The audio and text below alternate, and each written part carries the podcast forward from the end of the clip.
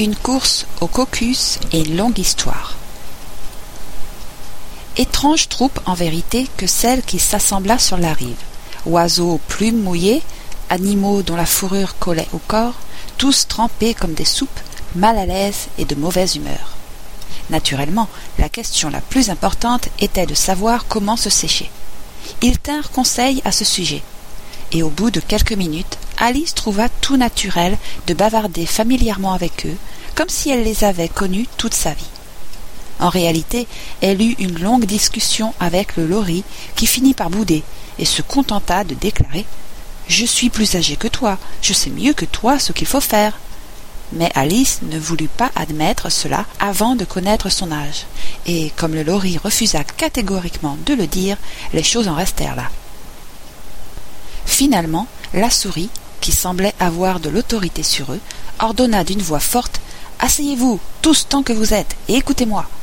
Je vais vous sécher, moi, en deux temps et trois mouvements. Tous s'assirent aussitôt en formant un large cercle dont la souris était le centre.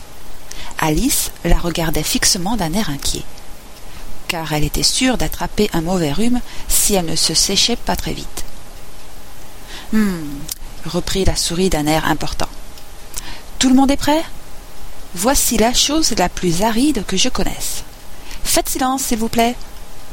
Guillaume le Conquérant, à la cause duquel le pape était favorable, reçut bientôt la soumission des Anglais qui avaient besoin de chefs et qui étaient habitués depuis quelque temps à l'usurpation et à la conquête.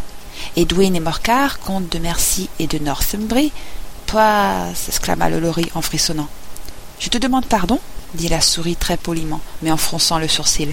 Tu as dit quelque chose? Cela n'est pas moi répliqua vivement le lori. Ah, j'avais cru t'entendre parler. Je continue. Edwin et Morcar, comtes de Mercy et de Northumbrie, se déclarèrent pour lui. Estigan lui-même, archevêque de Canterbury, bien connu pour son patriotisme, trouvant cela opportun. Trouvant quoi? demanda le canard. Trouvant cela, répondit la souris d'un ton plutôt maussade. Je suppose que tu sais ce que cela veut dire. Je sais ce que cela veut dire quand c'est moi qui le trouve, rétorqua le canard. C'est généralement une grenouille ou un ver. La question est de savoir ce que trouva l'archevêque. La souris fit semblant de ne pas avoir entendu cette question et continua vivement. Trouvant cela opportun, accompagna Edgar Atteling à la rencontre de Guillaume pour offrir la couronne à ce dernier. Tout d'abord, l'attitude de Guillaume fut raisonnable, mais l'insolence de ces Normands Comment te sens-tu à présent, ma petite dit-elle en se tournant vers Alice. Plus mouillée que jamais, répondit la fillette d'une voix mélancolique. Cela n'a pas l'air de me sécher le moins du monde. Dans ce cas, déclara solennellement le dodo en se levant, je propose que la réunion soit remise à une date ultérieure et que nous adoptions sans plus tarder des mesures plus énergiques qui soient de nature à. Parle plus simplement s'exclama l'aiglon. Je ne comprends pas la moitié de ces grands mots, et par-dessus le marché, je crois que tu ne comprends pas, toi non plus. Sur ces mots, il baissa la tête pour dissimuler un sourire. On entendit nettement quelques oiseaux ricaner. Ce que j'allais dire, reprit le dodo d'un ton vexé, c'est que la meilleure chose pour nous sécher serait une course au caucus. Qu'est-ce que c'est qu'une course au caucus? demanda Alice. Non pas qu'elle tint beaucoup à le savoir, mais le dodo s'était tu comme s'il estimait que quelqu'un devait prendre la parole, et personne n'avait l'air de vouloir parler.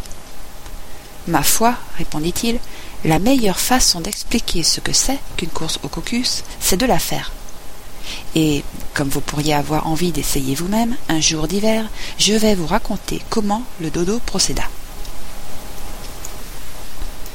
D'abord, il traça les limites d'une piste de course à peu près circulaire. La forme exacte n'a pas d'importance, dit-il. Puis tous les membres du groupe se placèrent le long de la piste au petit bonheur. Il n'y eut pas de un, deux, trois, partez. Chacun se mit à courir quand il lui plut et s'arrêta de même, si bien qu'il fut assez difficile de savoir à quel moment la course était terminée. Néanmoins, lorsqu'ils eurent couru pendant une demi-heure environ, et qu'ils furent tous bien secs de nouveau, le dodo cria brusquement. La course est finie. Sur quoi ils s'attroupèrent autour de lui en demandant d'une voix haletante. Mais qui a gagné? Le dodo ne put répondre à cette question avant d'avoir mûrement réfléchi. Et il resta assis pendant un bon moment, un doigt sur le front. C'est dans cette position qu'on voit Shakespeare la plupart du temps sur les tableaux qui le représentent. Tandis que les autres attendaient sans rien dire. Finalement, il déclara Tout le monde a gagné, et tous, nous devons recevoir des prix. Mais qui va donner les prix? demandèrent les autres en chœur. C'est elle, bien sûr, dit le dodo en montrant Alice du doigt. Et immédiatement, tous s'attroupèrent autour d'elle en criant tumultueusement Des prix, des prix